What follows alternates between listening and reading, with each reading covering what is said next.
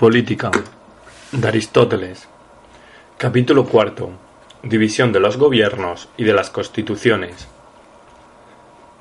Una vez fijados estos puntos, la primera cuestión que se presenta es la siguiente. ¿Hay una o muchas constituciones políticas? Si existen muchas, ¿cuáles son su naturaleza, su número y sus diferencias? La Constitución es la que determina, con relación al Estado, la organización regular de todas las magistraturas, sobre todo de la soberana, y el soberano de la ciudad es en todas partes el gobierno. El gobierno es, pues, la Constitución misma. Me explicaré. En las democracias, por ejemplo, es el pueblo el soberano. En las oligarquías, por el contrario, lo es la minoría compuesta de los ricos, y así se dice que las constituciones de la democracia y de la oligarquía son esencialmente diferentes, y las mismas distinciones podemos hacer respecto de todas las demás. Aquí es preciso recordar cuál es el fin asignado por nosotros al Estado, y cuáles son las diversas clases que hemos reconocido en los poderes, tanto en los que se ejercen sobre el individuo como en los que se refieren a la vida común.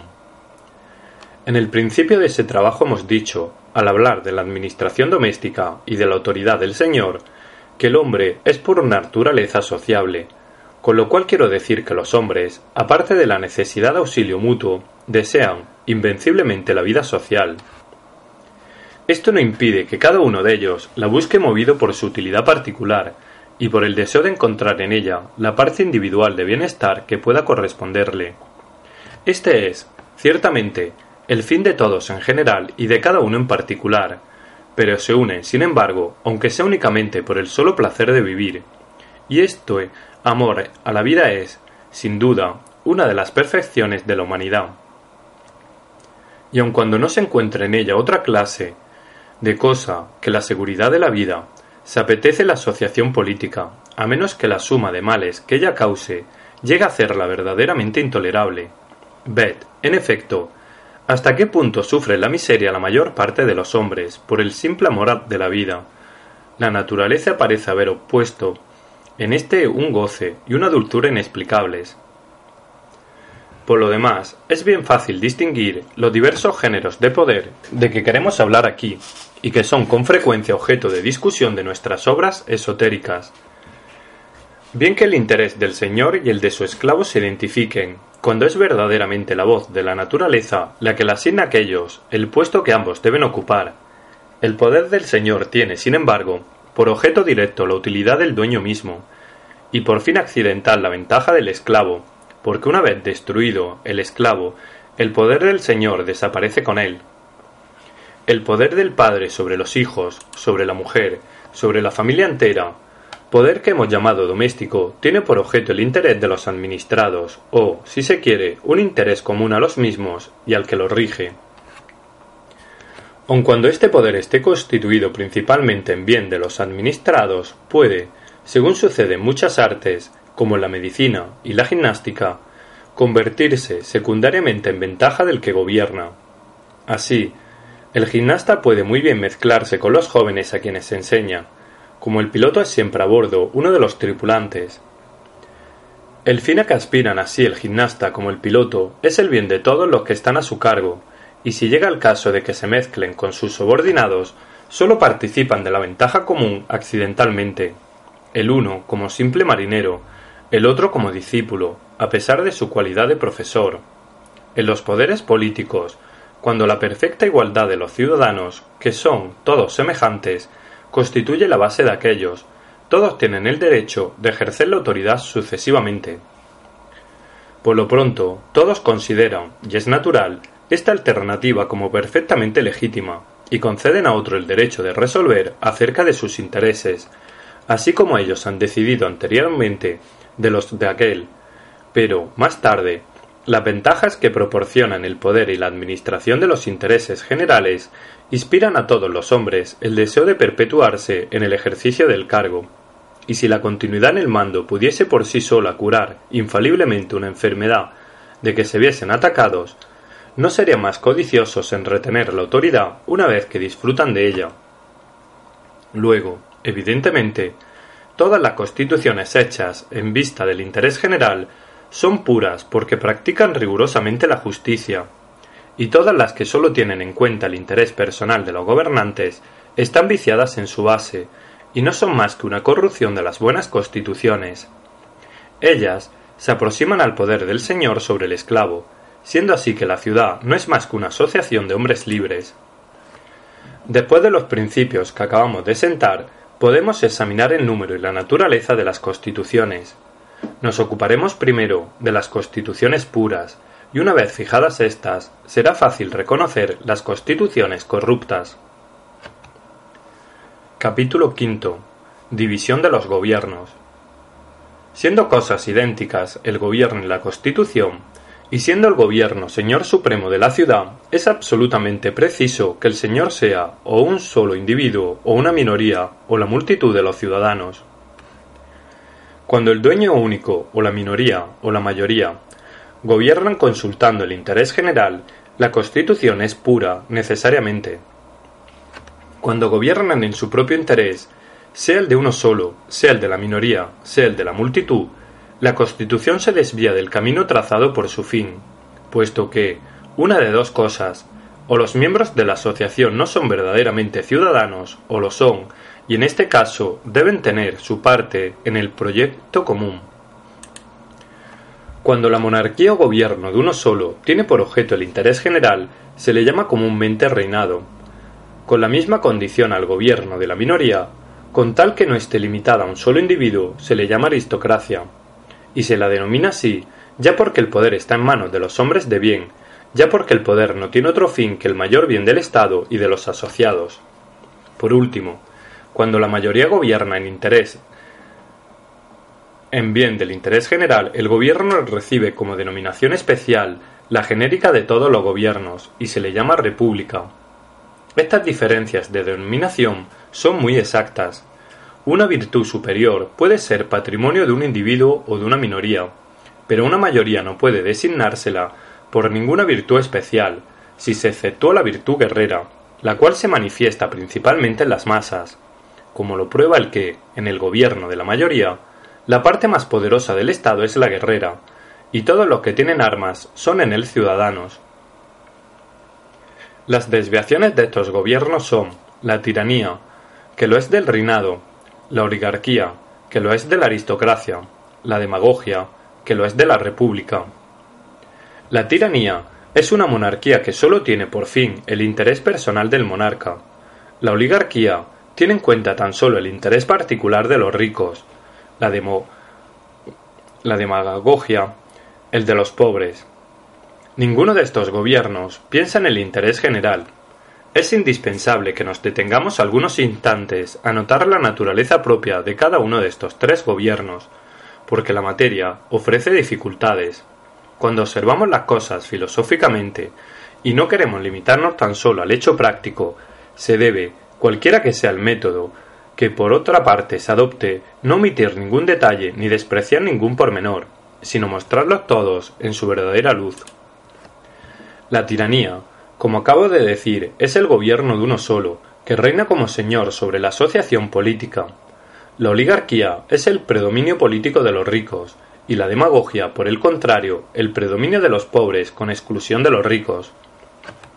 Veamos una objeción que se hace a esta última definición.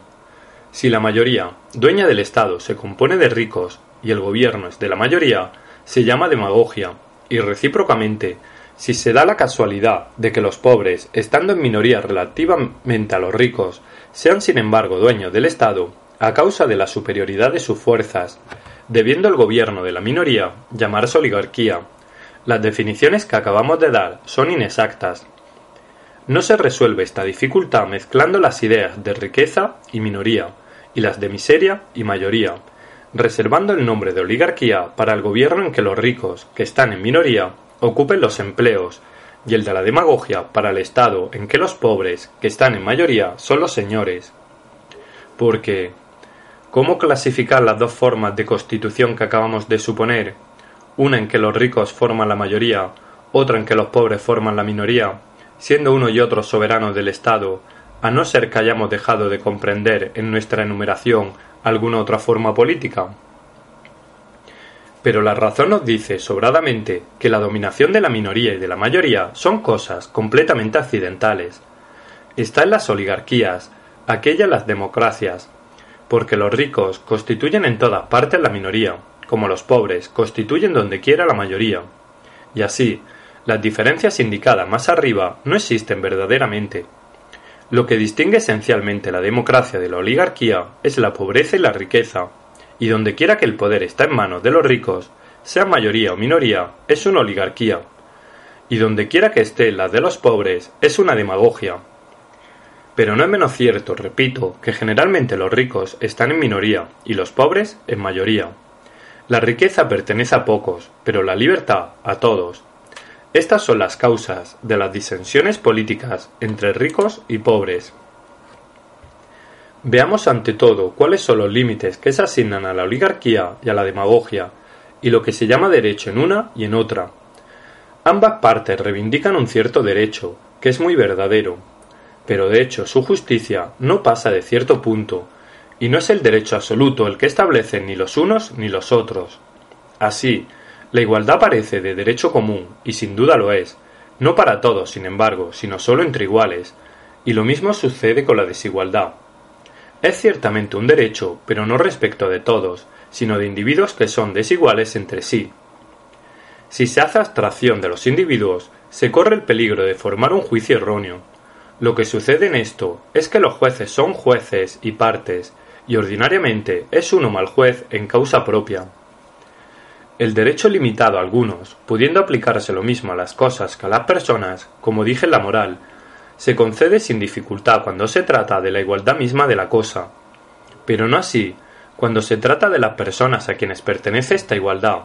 Y esto, lo repito, nace de que se juzga muy mal cuando está uno interesado en el asunto, porque uno y otro son expresión de cierta parte del derecho, ya creen que lo son del derecho absoluto, de un lado, superiores unos en un punto, en riqueza, por ejemplo, se creen superiores en todo, de otro, iguales otros en un punto de libertad. Por ejemplo, se creen absolutamente iguales. Por ambos lados se olvida lo capital. Si la asociación política solo estuviera formada en vista de la riqueza, la participación de los asociados en el Estado estaría en proporción directa de sus propiedades, y los partidarios de la oligarquía tendrían entonces plenísima razón, porque no sería equitativo que el asociado, que de cien minas solo ha puesto una, tuviese la misma parte que el que hubiere suministrado el resto. Ya se aplique esto a la primera entrega, ya a las adquisiciones sucesivas. Pero la asociación política tiene por fin no sólo la existencia material de todos los asociados, sino también su felicidad y su virtud. De otra manera podría establecerse entre esclavos o entre otros seres que no fueran hombres, los cuales no forman asociación por ser incapaces de felicidad y de libre albedrío.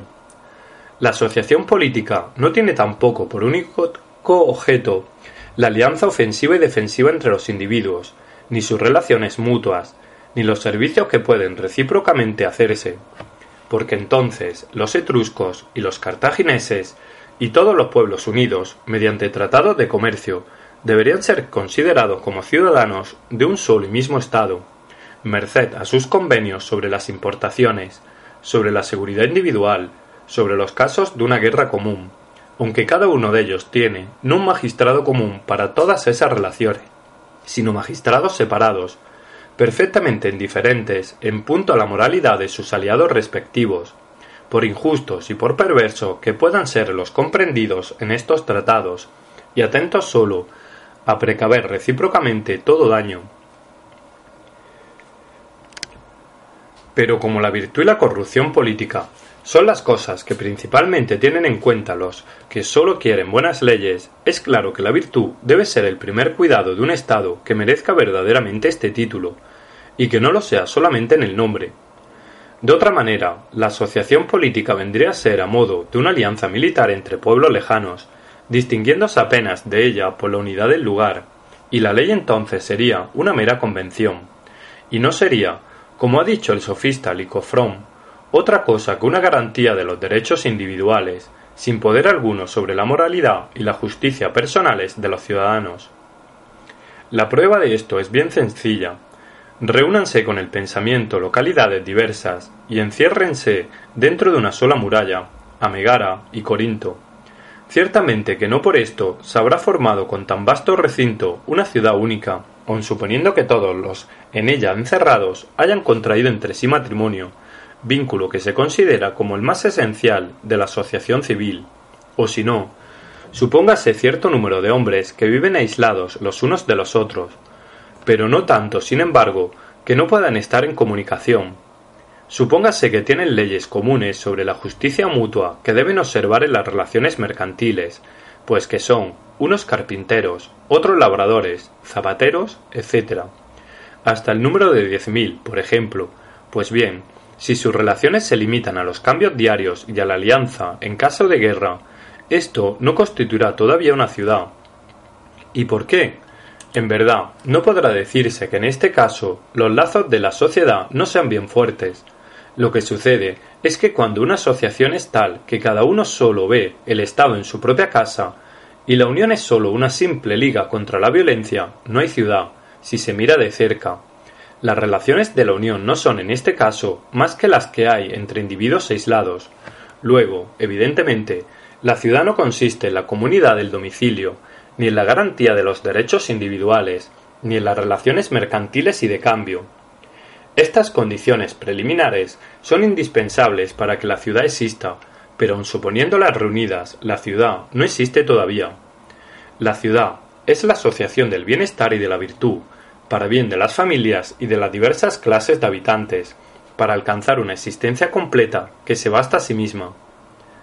Sin embargo, no podría alcanzarse este resultado sin la comunidad de domicilio y sin el auxilio de los matrimonios, y esto es lo que ha dado lugar en los estados a las alianzas de familia, a las fratias, a los sacrificios públicos y a las fiestas en que se reúnen los ciudadanos.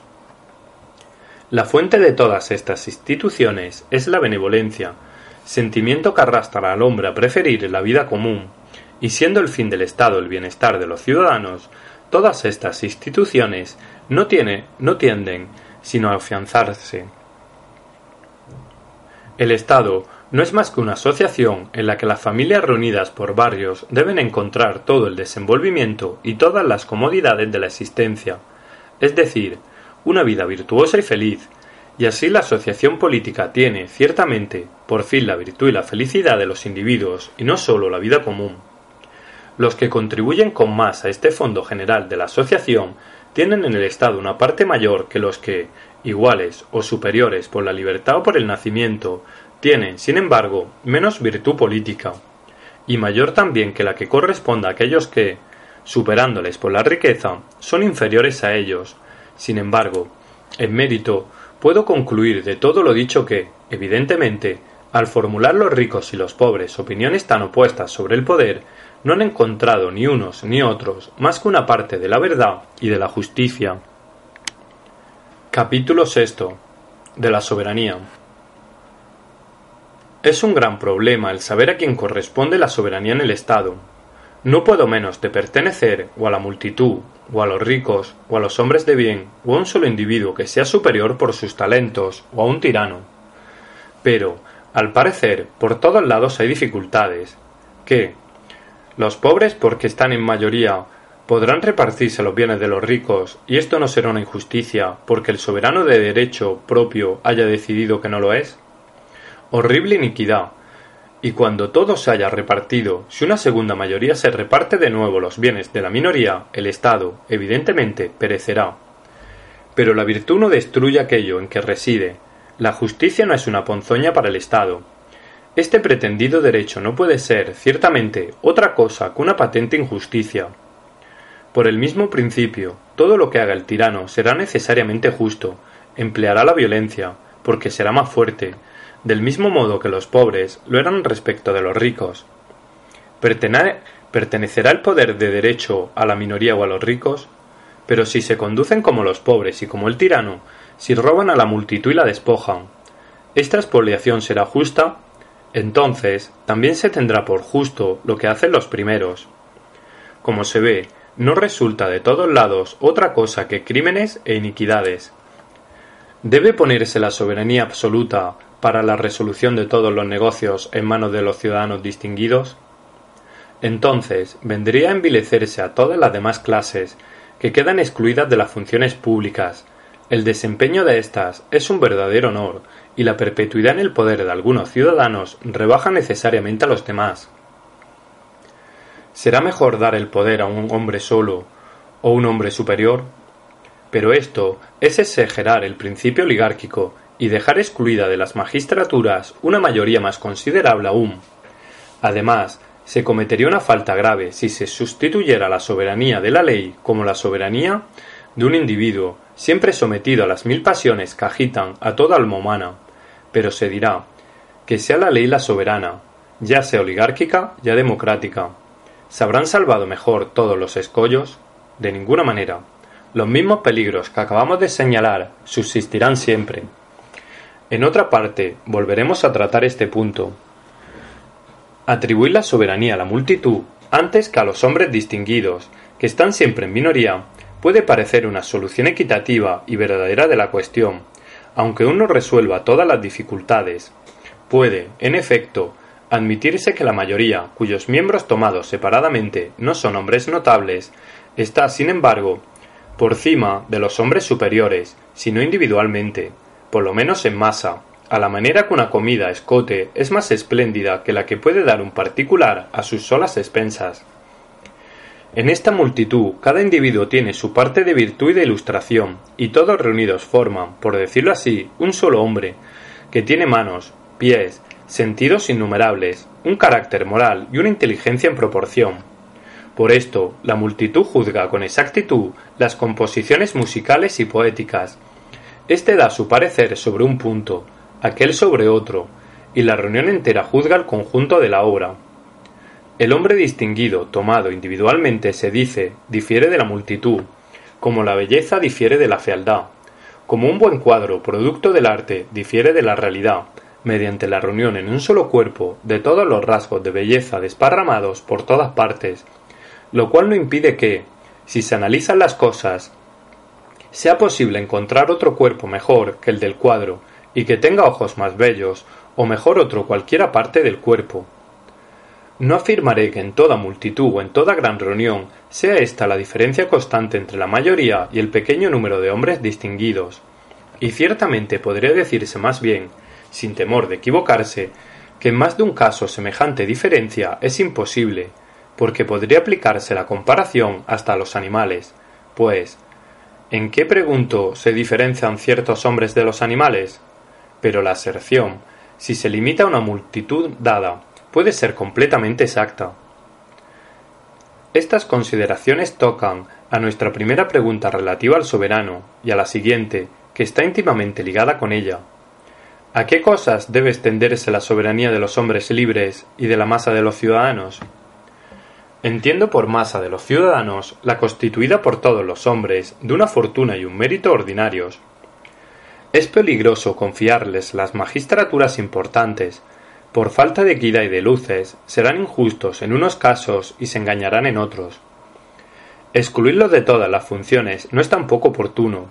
Un Estado en el que hay muchos individuos pobres y privados de toda distinción pública cuenta necesariamente en su seno otros tantos enemigos, pero puede dejárseles el derecho de deliberar sobre los negocios públicos y el derecho de juzgar. Así Solón y algunos otros legisladores le han concedido la elección y la censura de los magistrados, negándoles absolutamente las funciones individuales. Cuando están reunidos, la masa percibe siempre las cosas con suficiente inteligencia, y unida a los hombres distinguidos, sirve al Estado a la manera que, mezclando manjares poco escogidos con otros delicados, se produce una cantidad más fuerte y más provechosa de alimentos, pero los individuos tomados aisladamente son incapaces de formar verdaderos juicios. A este principio político se puede hacer una objeción y preguntar si, cuando se trata de juzgar del mérito de un tratamiento curativo, no es imprescindible acudir a la misma persona que sería capaz de curar el mismo mal de que se trata, si llegara el caso, es decir, acudir a un médico. A lo cual añado yo que este razonamiento puede aplicarse a todas las demás artes y a todos los casos en que la experiencia desempeña el principal papel. Luego, si los jueces naturales del médico son los médicos, Lo mismo sucederá en todas las demás cosas.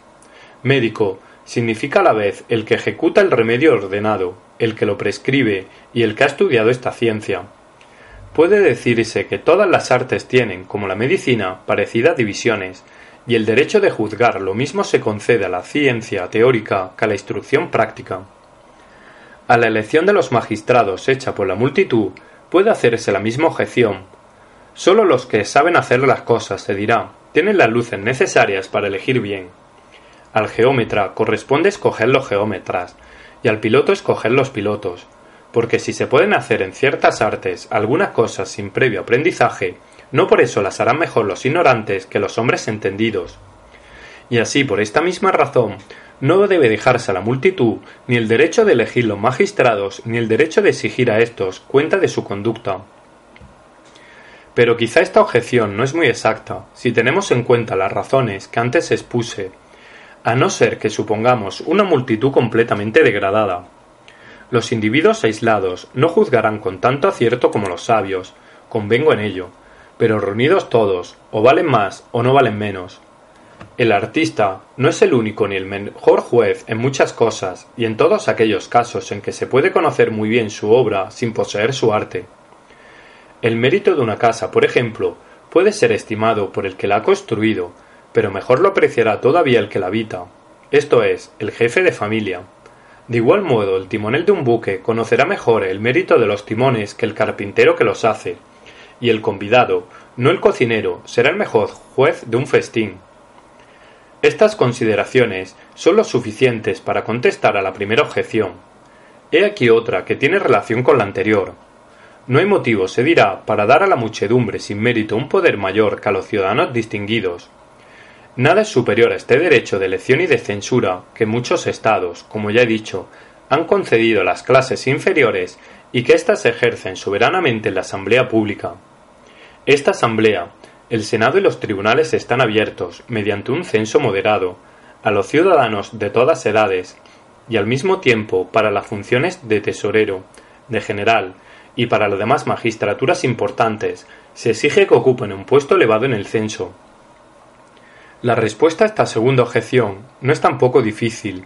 Quizá la cosa no esté mal en la forma en que se encuentran.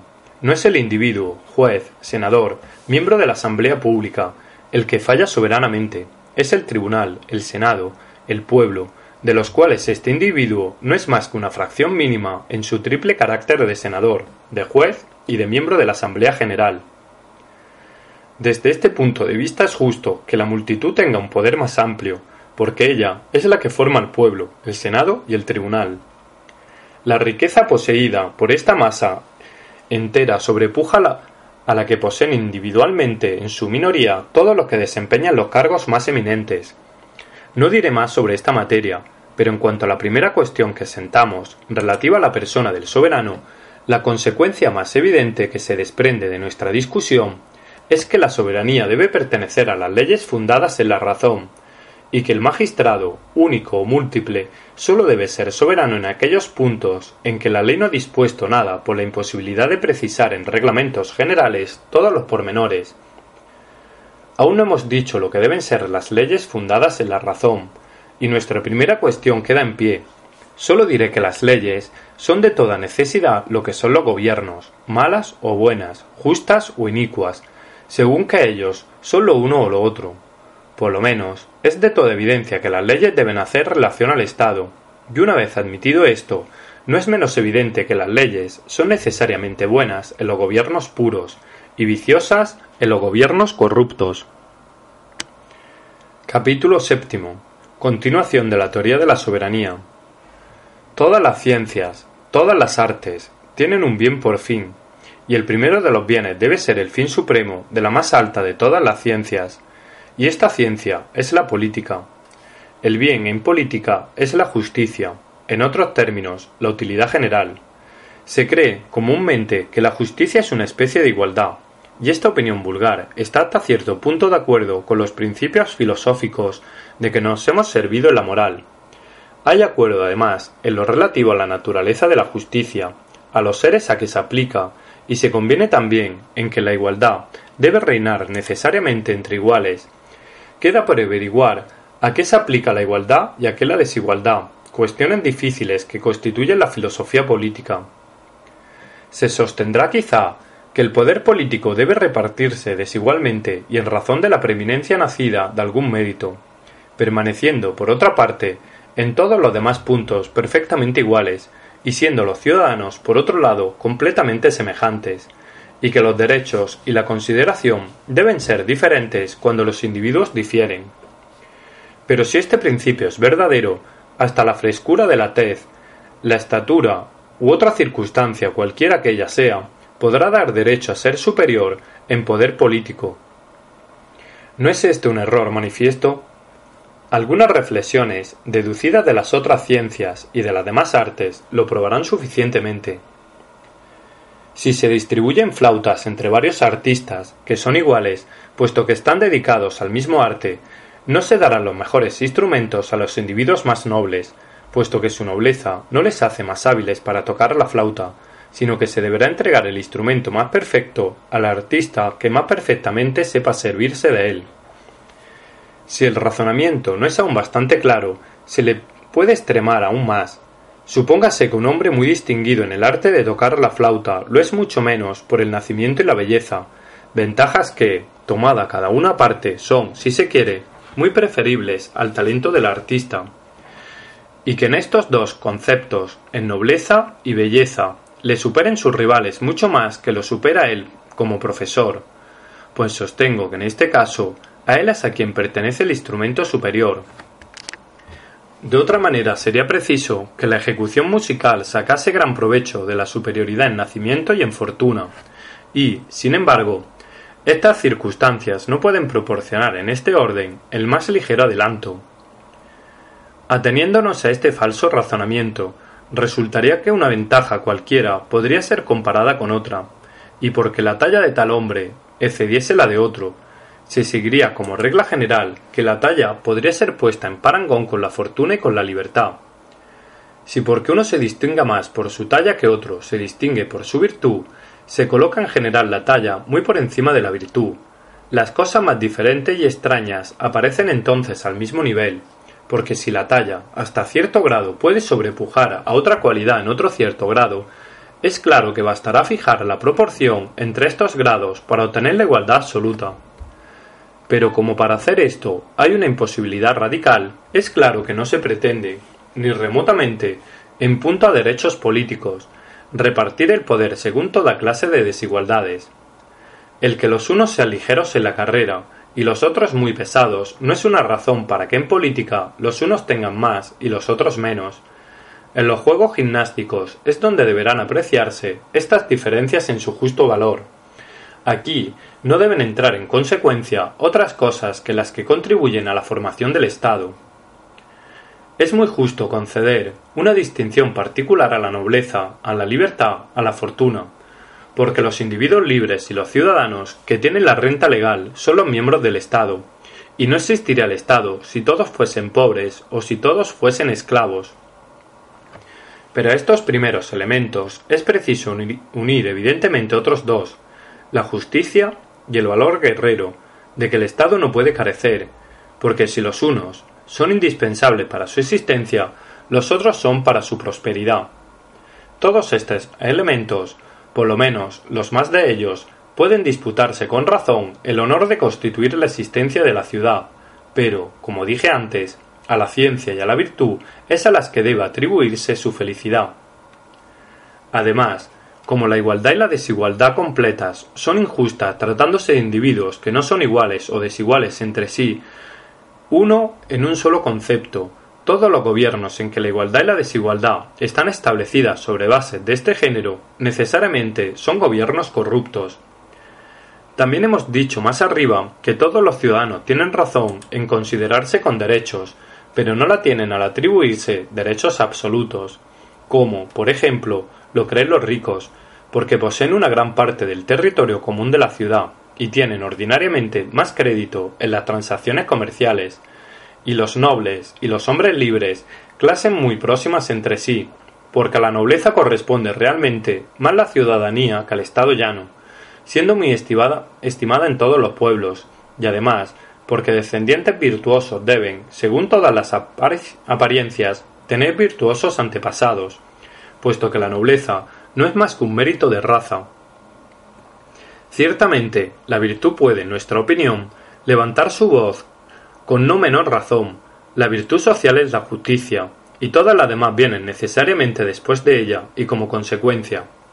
En fin, la mayoría también tiene pretensiones que pueden oponer a las de la minoría, porque la mayoría, tomada en su conjunto, es más poderosa, más rica y mejor que la minoría.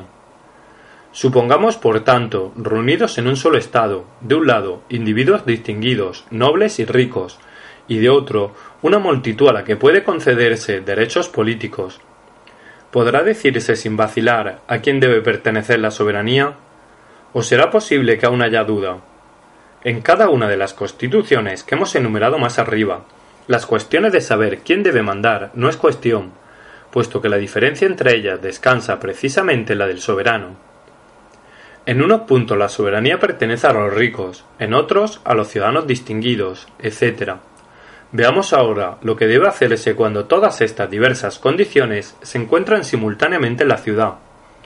Suponiendo que la minoría de los hombres de bien sea extremadamente débil, ¿cómo podrá constituirse el Estado respecto a estos?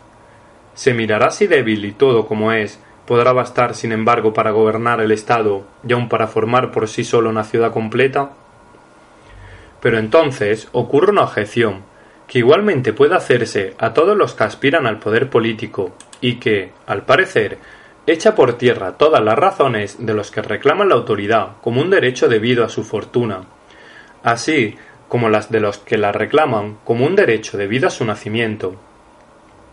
Adoptado el principio que todos estos alegan en su favor, la pretendida soberanía debería evidentemente residir en el individuo que por sí solo fuese más rico que todos los demás juntos, y, asimismo, el más noble por su nacimiento querría sobreponerse a todos los que sólo tienen en su apoyo la cualidad de hombres libres.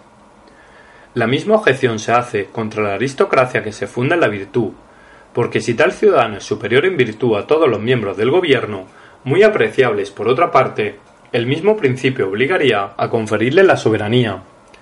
También cabe la misma objeción contra la soberanía de la multitud, fundada en la superioridad de su fuerza relativamente a la minoría, porque si por casualidad un individuo o algunos individuos, aunque menos numerosos que la mayoría, son más fuertes que ella, le pertenecería la soberanía antes que la multitud. Todo esto parece demostrar claramente que no hay completa justicia en ninguna de las prerrogativas a cuya sombra reclama cada cual el poder para sí y la servidumbre para los demás. A las pretensiones de lo que reivindican la autoridad fundándose en su mérito o en su fortuna, la multitud podría oponerse excelentes razones. Es posible, en efecto, que sea esta más rica, más virtuosa que la minoría, no individualmente, pero sí en masa. Esto mismo responde a una objeción que se aduce y se repite con frecuencia como muy grave. Se pregunta si en el caso que hemos supuesto el legislador que quiere dictar leyes perfectamente justas debe tener en cuenta, al hacerlo, el interés de la multitud o el de los ciudadanos distinguidos. La justicia en este caso es la igualdad, y esta igualdad de la justicia se refiere tanto al interés general del Estado como al interés individual de los ciudadanos. Ahora bien, el ciudadano en general es el individuo que tiene participación en la autoridad y en la obediencia pública, siendo por otra parte la condición del ciudadano variable. Según la Constitución y en la República perfecta, es el individuo que puede y quiere libremente obedecer y gobernar sucesivamente de conformidad con los preceptos de la virtud. Capítulo octavo. Conclusión de la teoría de la soberanía. Si hay en el Estado un individuo, o, si se quiere, muchos, pero demasiado pocos, sin embargo, para formar por sí solos una ciudad, que tengan tal superioridad de mérito que el de todos los demás ciudadanos no pueda competir con el suyo, siendo la influencia política de este individuo único o de estos individuos incomparablemente más fuerte. Semejantes hombres no pueden ser confundidos en la masa de la ciudad, reducirlos a la igualdad común, cuando su mérito y su importancia política los deja tan completamente fuera de toda comparación. Es hacerles una injuria, porque tales personajes bien puede decirse que son dioses entre los hombres. Esta es una nueva prueba de que la legislación necesariamente debe recaer sobre individuos iguales por su nacimiento y por sus facultades. Pero la ley no se ha hecho para estos seres superiores, sino que ellos mismos son la ley. Sería ridículo intentar someterlos a la Constitución, porque podrían responder lo que, según Antístenes, respondieron los leones al decreto dado por la Asamblea de los Liebres sobre la igualdad general de los animales. Este es también el origen del ostracismo en los estados democráticos, que más que ningún otro son celosos de que se conserve la igualdad. Tan pronto como un ciudadano parecía elevarse por cima de todo lo demás a causa de su riqueza, por lo numeroso de sus partidarios o por cualquier otra condición política, el ostracismo le condenaba un destierro más o menos largo. En la mitología, los argonautas no tuvieron otro motivo para abandonar a Hércules. Argos declara que no quiere llevarla a bordo, porque besaba mucho más que el resto de sus compañeros. Y así, no ha habido razón para censurar en absoluto la tiranía de Trasíbulo y el consejo de Periandro le dio. No se le ocurrió a éste dar otra respuesta al enviado, que fue a pedirle consejo, que igualar cierto número de espigas, cortando las que sobresalían en el manojo, el mensajero no comprendió nada de lo que esto significaba, pero Trasíbulo, cuando lo supo, entendió perfectamente que debía deshacerse de los ciudadanos poderosos. Este expediente no es útil solamente a los tiranos, y así no son los únicos que de él se aprovechan. Con igual éxito se emplea en las oligarquías y en las democracias. El ostracismo en estas produce los mismos resultados, poniendo coto por medio del destierro al poder de los personajes a él condenados. Cuando es posible, se aplica este principio político a estados y pueblos enteros. Puede verse la conducta que observaron los atenienses respecto de los samios, los chiotas y los lesbios. Apenas afirmaron aquellos su poder, tuvieron buen cuidado de debilitar a sus súbditos, a pesar de todos los tratados. El rey de los persas ha castigado más de una vez a los medos, a los babilonios y a otros pueblos demasiado ensobrecidos con los recuerdos de su antigua dominación. Esta cuestión interesa a todos los gobiernos, sin exceptuar ninguno, ni aun los buenos. Los gobiernos corruptos emplean estos medios movidos por un interés particular, pero no se emplean menos en los gobiernos que se guían por el interés general. Se puede poner más claro este razonamiento por medio de una comparación tomada de las otras ciencias y artes.